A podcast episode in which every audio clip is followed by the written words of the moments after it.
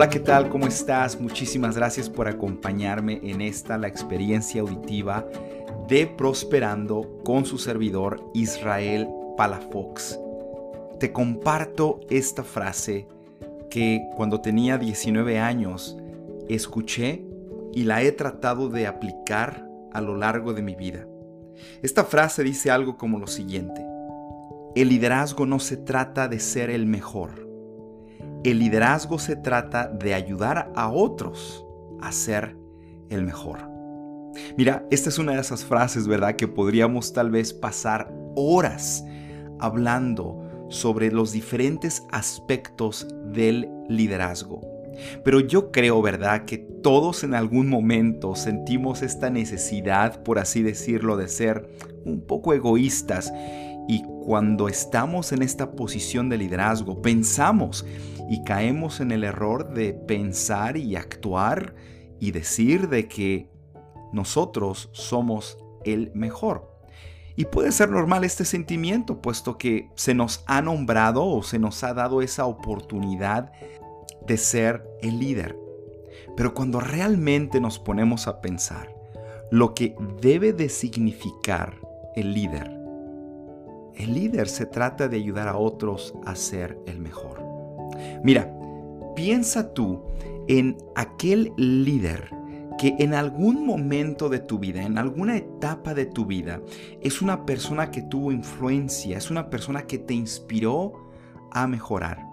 Si nos ponemos a ver lo que este líder o esta líder hizo, te vas a dar cuenta que hay ciertas características, hay ciertas de hecho comportamientos que él o ella siguieron que precisamente te dio a ti la confianza de verlo como tal, de verlo como un líder. Cuando tú y yo entendemos entonces los principios que conlleva de que ser un líder no significa ser el mejor, sino significa ayudar a otros ser mejores. Pues entonces nos vamos a empezar a descubrir lo que tenemos que hacer para tener un equipo de alto rendimiento, un equipo exitoso.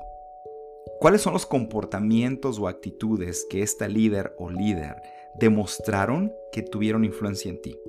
Mira, hay algunos que yo he tratado de seguir, he tratado de aplicar, pero también que he visto en otras personas que yo considero mis líderes. Primero que nada, él o ella se asegura de que yo sea quien brille. Así que piensa en aquellas personas que están en tu organización, que están en tu departamento, que están en tu compañía, que están en la empresa en la cual tú estás laborando y que tienes la oportunidad de liderar. ¿Qué estás haciendo tú para que brillen? Es decir, ¿estás pasando tiempo con ellos para ayudarles a entender las cosas que tienen que hacer para tener éxito? O posiblemente cuando alguien te presenta una idea o un plan, el cual se aplica, ¿te aseguras de darles el crédito, el reconocimiento que se merecen? Sabes que lo peor que tú puedes ser como líder es el hecho de querer quedar bien, robarte el éxito de alguien más. Es decir, esa idea, ese plan, esa estrategia, el colgarte la gloria, por así decirlo, y no darle crédito a esa persona que implementó o que ideó esa estrategia. Esto es sumamente importante, que tú evites el quitarle la gloria a alguien más.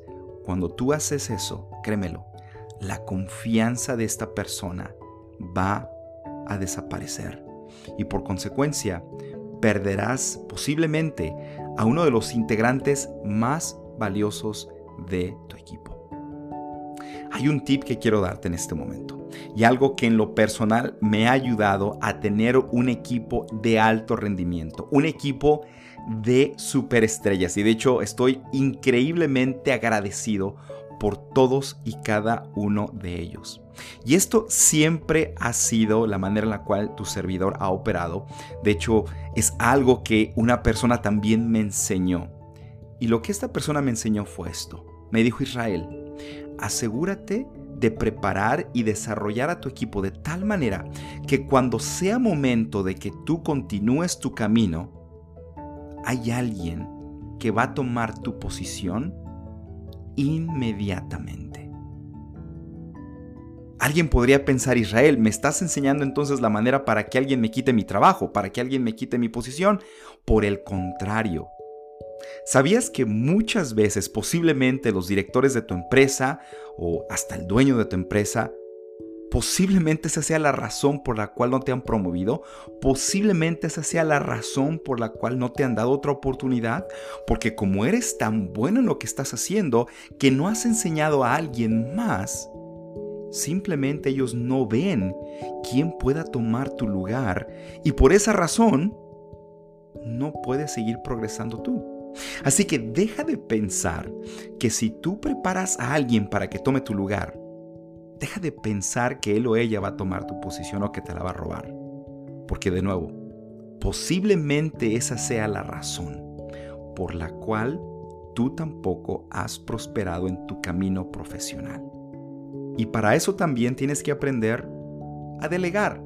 No porque seas el líder significa que conoces todo o sabes todo o sabes hacer bien todo. No.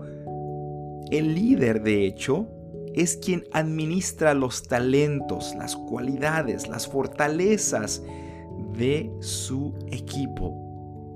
Piénsalo de esta manera.